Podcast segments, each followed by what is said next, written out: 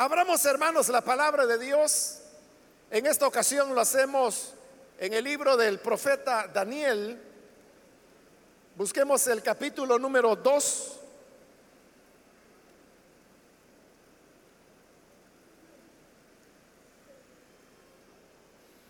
Dice la palabra de Dios en el libro de Daniel, capítulo 2, versículo 31 en adelante.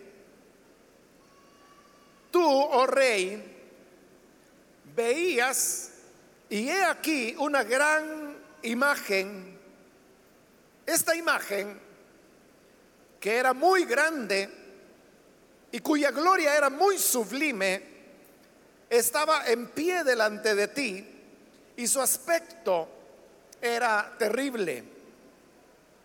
La cabeza de esta imagen era de oro fino, su pecho y sus brazos de plata, su vientre y sus muslos de bronce, sus piernas de hierro, sus pies en parte de hierro y en parte de barro cocido.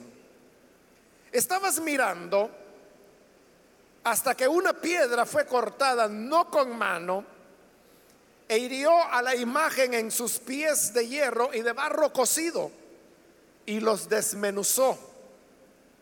Entonces fueron desmenuzados también el hierro, el barro cocido, el bronce, la plata y el oro. Y fueron como tamo de las eras del verano y se los llevó el viento sin que de ellos quedara rastro alguno. Mas la piedra que hirió a la imagen fue hecha un gran monte que llenó toda la tierra. Amén. Hasta ahí dejamos la lectura. Pueden tomar sus asientos, por favor.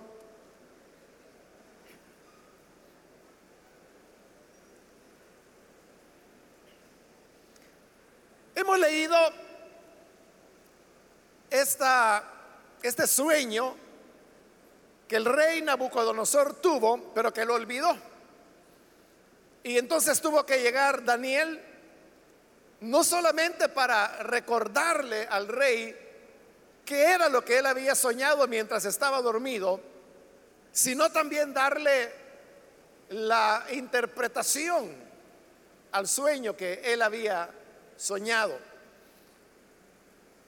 Daniel le recuerda al rey que él vio una imagen que era muy grande y que estaba en pie y que la cabeza era de oro, pero luego el pecho y los brazos eran de plata,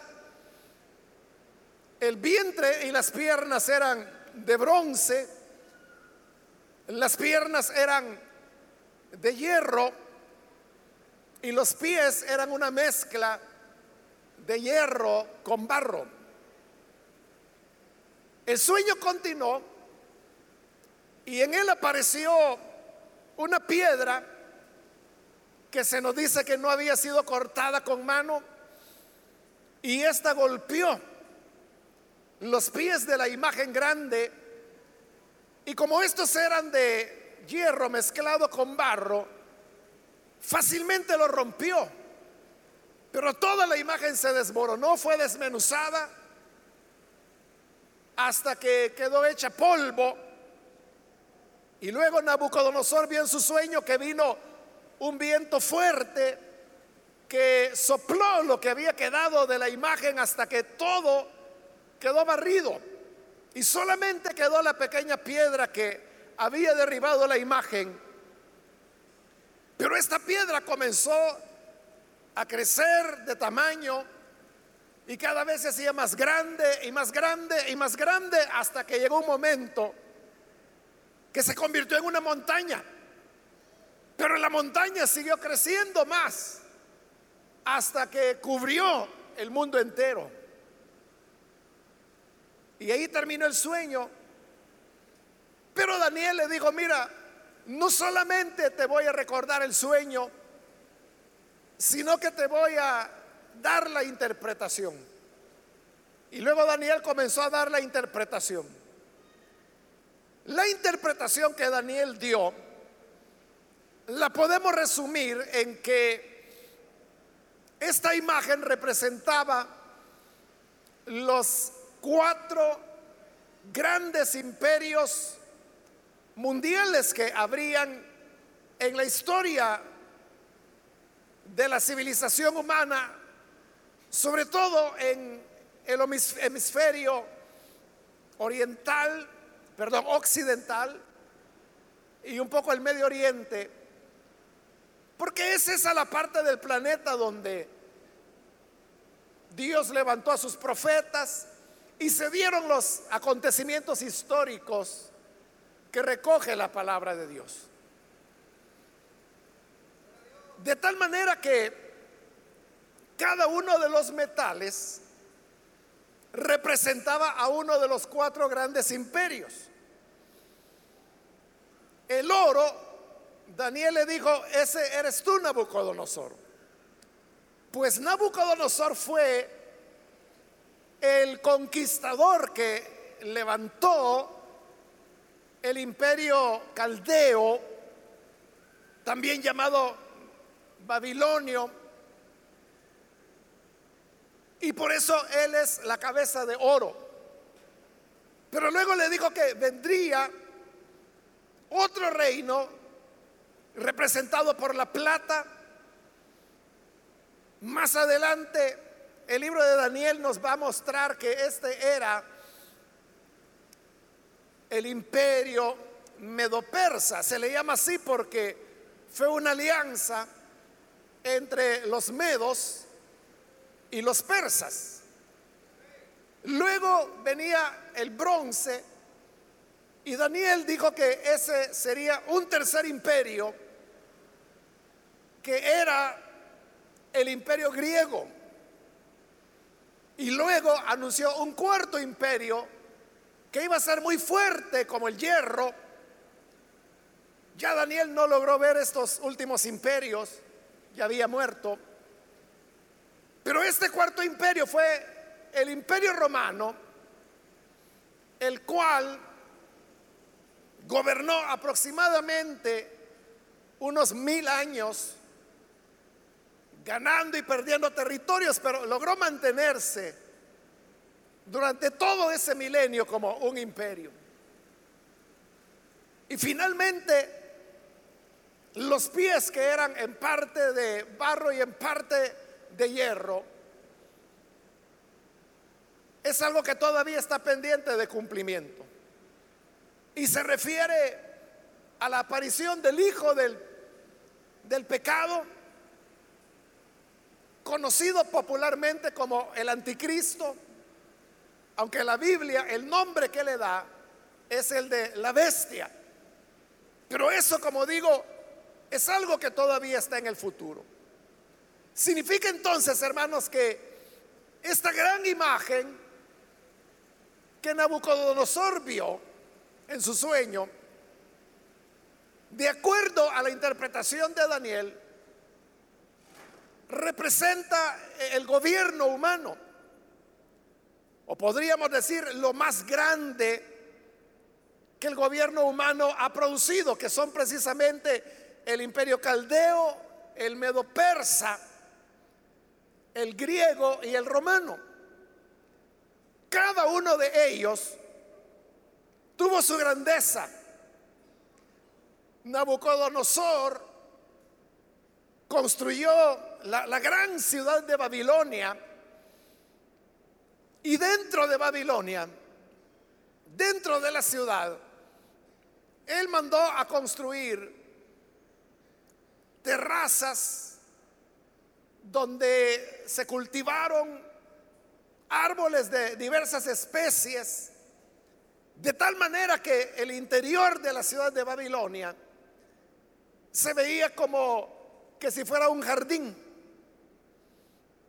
Y esta ciudad es una de las siete maravillas del mundo antiguo. Se le conoce con el nombre de los jardines colgantes de Babilonia. Porque al estar en terrazas daba la impresión como que estaban colgando, como que estaban en el aire.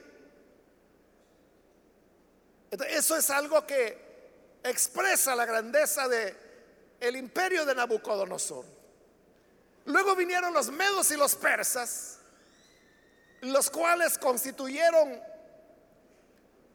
un poderío militar impresionante, pero además un genio, una capacidad que no era fácil el poder derrotar, por ejemplo, al imperio caldeo, pero ellos tenían tal capacidad militar que lograron hacerlo y lo hicieron en un día.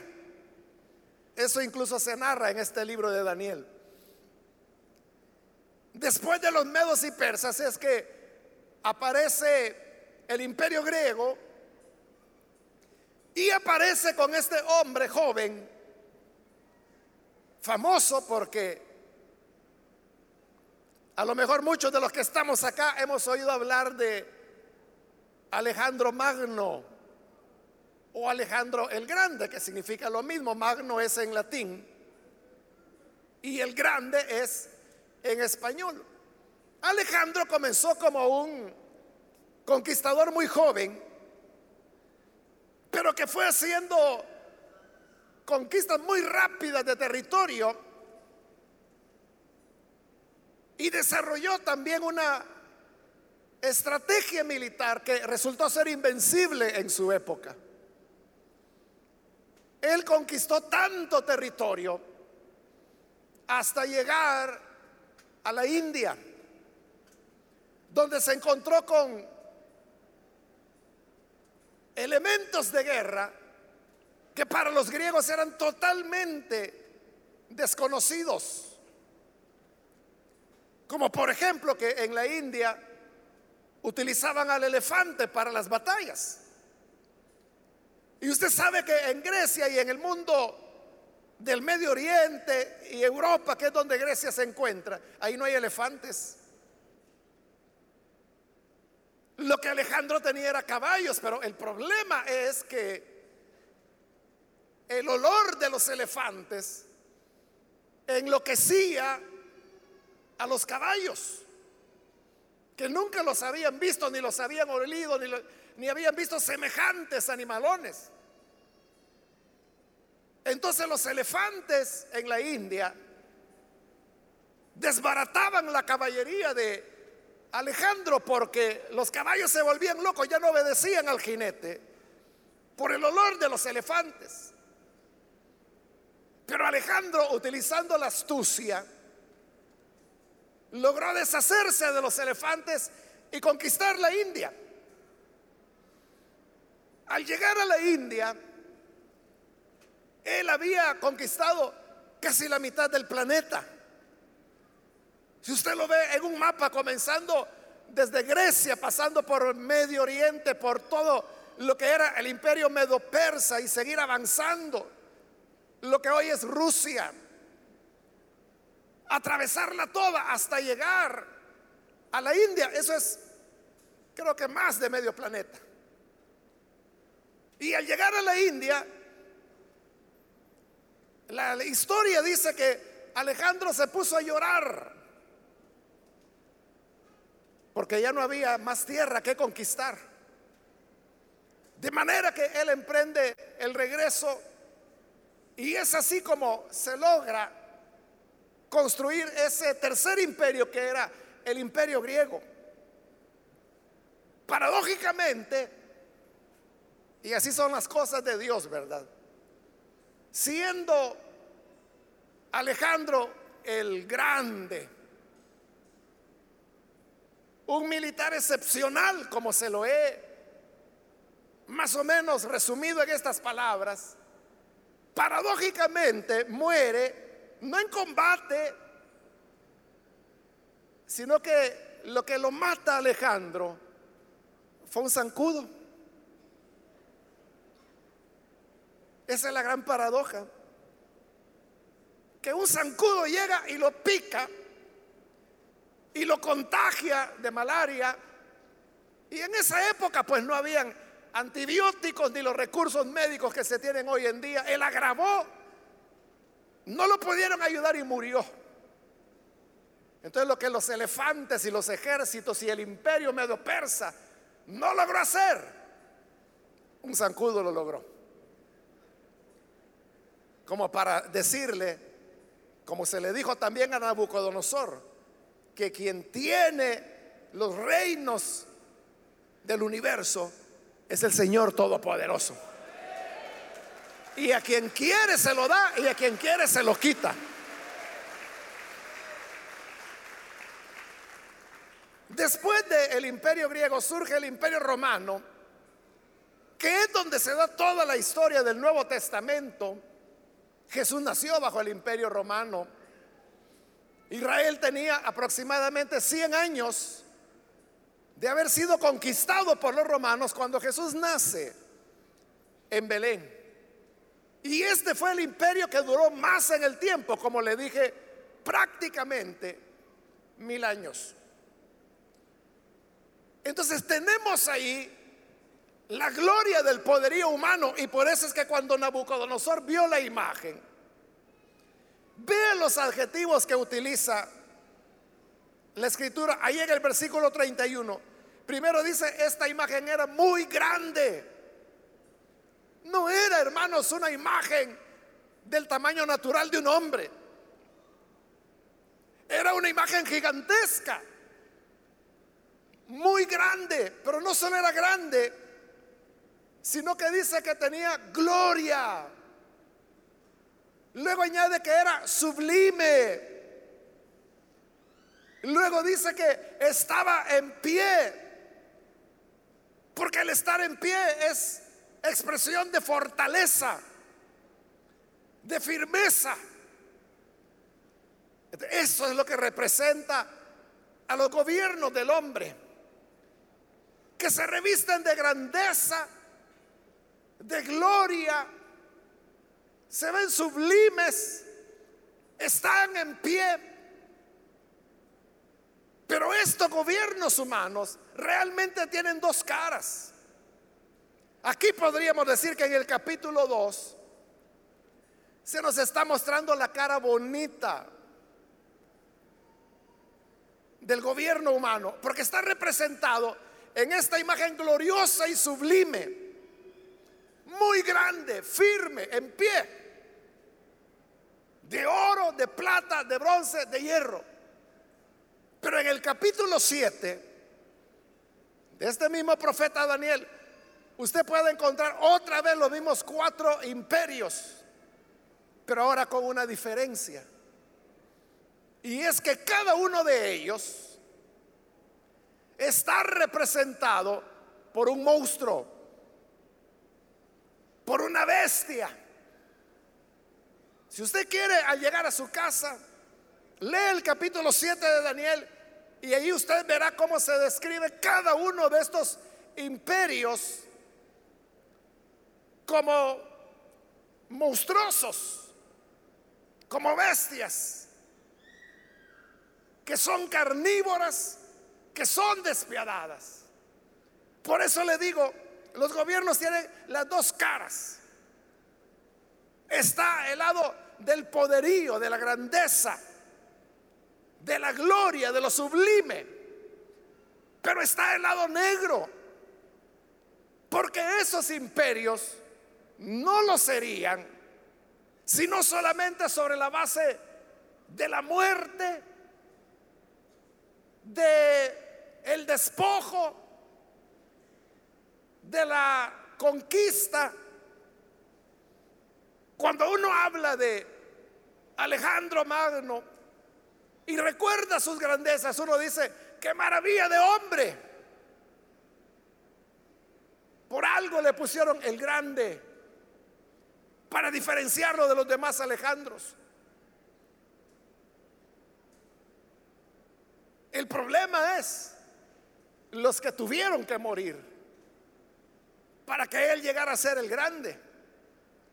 Y el problema es las naciones que fueron conquistadas, que fueron arrasadas, las ciudades que fueron incendiadas,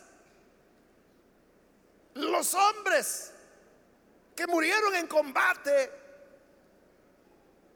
los jóvenes y las señoritas que se convirtieron en esclavos y fueron llevados prisioneros y jamás volvieron a su tierra, o aquellos que tuvieron que sufrir castigos crueles. Toda esa condición de pillaje, de robo, de muerte, es lo que presenta a los imperios como monstruos. Entonces en el capítulo 2 lo que tenemos es cómo el hombre ve a los imperios y los ve gloriosos. Pero en el capítulo 7 tenemos cómo Dios ve esos gobiernos. Y los ve monstruosos porque está viendo el aspecto moral de ellos. Precisamente porque su aspecto moral es de pecado, de maldad, de crueldad. Por eso es que Dios le va a poner fin al gobierno humano. Y no importa que las personas puedan ver los gobiernos humanos como dice ahí, como muy grandes, como gloriosos, como sublimes. Algunos los verán como plata, otros los verán como oro, pero como están plagados de maldad y de injusticia. Por eso es que aparece la piedra. Y Daniel le dijo, mira, era una piedra no cortada con mano. Y el decir que no era cortada con mano, habla que esa piedra no era de origen humano. Era de Dios porque esa piedra es la misma piedra de la cual el Señor Jesús dijo, sobre ella edificaré mi iglesia. Y es la misma piedra de la cual Pablo dijo que nadie puede poner otro fundamento más que el fundamento que él ya había puesto, la piedra de fundamento, la cual es Jesucristo, dijo él. El libro de Hebreos nos dice que al pueblo de Israel por el desierto le seguía la piedra de la cual bebieron agua. Y esa piedra, dice Hebreos, es Cristo. Entonces esta piedra no cortada con mano representa a Cristo, el Hijo de Dios. Y es el que llega a golpear la imagen en sus pies y desmenuza los pies y desmenuza toda la imagen. Ese es el Hijo de Dios en su segunda venida, en su venida de gloria, en su venida de majestad, cuando habrá de terminar con los gobiernos humanos. Entonces, las grandes naciones, las grandes ciudades, serán desmenuzadas. Los puentes gigantescos que el ser humano construye. Hay un puente recién inaugurado que es el más largo del mundo, tiene 16 kilómetros de largo. Es algo que pasará. Y los edificios más altos del mundo que hoy están allá, en el Medio Oriente, también pasarán. Y los hoteles de lujo y las grandes edificaciones y las grandes ciudades pasarán. Porque la escritura dice que el mundo y sus deseos pasan serán desmenuzados. Y en aquel sueño Nabucodonosor vio ese viento fuerte que soplaba y se fue llevando los restos de la imagen hasta que no quedó nada. Todo será barrido y solamente quedó la piedra que la había derribado porque esa piedra no hay viento que la pueda mover. Y esta piedra comenzó a crecer hasta que cubrió el mundo. Ese es el reino de Dios que será establecido sobre este planeta. Amén. La destrucción de los gobiernos humanos es la entrada y la implantación de el reino de Dios. Juan dice que el mundo y todas las cosas que hay en él pasan, pero los que hacen la voluntad de Dios permanecen para siempre. Entonces, los grandes señores pasarán. Los grandes emperadores pasarán. Los héroes, como Alejandro el Grande, pasará. Él pasó por la picada de un zancudo. Dios tiene muchos recursos, pero los que confían en el Señor, los que tienen a Cristo en su corazón, los que hemos puesto nuestra casa sobre la roca, que es esa piedra de la eternidad, la piedra de fundamento, la piedra que los edificadores desecharon, pero que Dios la tomó para colocarla como la piedra principal, la más importante sobre la cual se construye la casa de Dios. Esos permaneceremos para siempre. La pregunta que hoy debemos hacernos es, ¿a cuál de los dos reinos o gobiernos pertenecemos cada uno de nosotros? ¿Pertenecemos a los reinos de este mundo? ¿Estamos afanados por las glorias y lo que esta tierra llama sublime? ¿O nuestra esperanza está en aquel que murió, pero resucitó y hoy vive por los siglos de los siglos.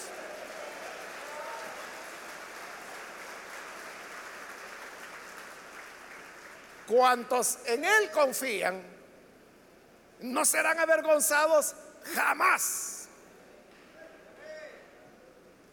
Quiera Dios que nosotros estemos del lado de Cristo para cuando llegue el final de la gran imagen y de todo lo que el hombre considera importante, para que así permanezcamos en pie con el Hijo de Dios. Vamos a cerrar nuestros ojos y vamos a inclinar nuestro rostro. Quiero ahora hacer una invitación para las personas que todavía no han recibido al Señor Jesús como Salvador, pero si usted ha escuchado la palabra de Dios y a través de ella se da cuenta de la importancia de venir para estar parado sobre la roca, hoy es su día para que tome esta decisión y pueda recibir al buen Salvador. Si hay con nosotros algún amigo o amiga que por primera vez necesita creer en el Hijo de Dios, póngase en pie, por favor, para que oremos por usted. Muy bien, aquí hay una persona, Dios la bendiga. Alguien más que necesita pasar, puede ponerse en pie. Acérquese para que podamos orar por usted. Alguien más que necesita venir. Jesús habló de un hombre que construyó su casa sobre la arena. La hizo rápido porque era sobre la arena. Pero luego vino la tempestad y su casa se destruyó. Pero otro hombre cavó en la tierra hasta llegar a la roca. Eso requirió mucho trabajo, pero al llegar a la roca colocó el cimiento sobre esa roca y construyó su casa. Vino la tempestad, vino el viento, vino el río y golpeó con fuerza aquella casa, pero no la derribó. Entonces Jesús dijo, así es todo aquel que pone por obra mi palabra. No será conmovido jamás. ¿Hay alguien entonces que quiere venir y construir su casa sobre la roca? Póngase en pie. Venga, acérquese. Queremos orar por usted. Hoy es el momento, la hora adecuada para que pueda venir. También si hay hermanos que se han alejado del Señor ¿Qué han dado haciendo lejos de Cristo? Hoy es cuando más que nunca debemos estar cerca del Salvador. ¿Quiere reconciliarse? Póngase en pie también. Para que oremos por usted.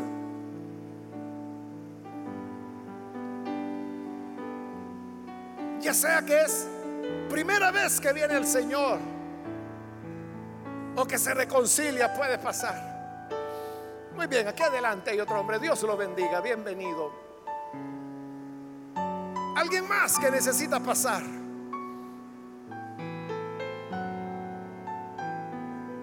Si es primera vez o es reconcilio, póngase en pie.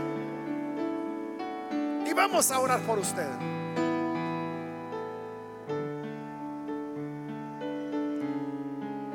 ¿Hay alguna otra persona?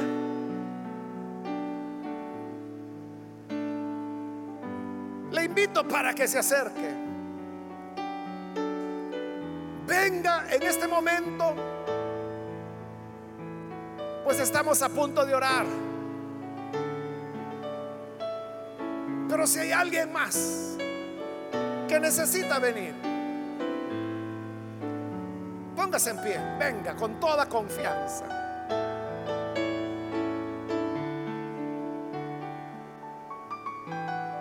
vamos a orar por usted.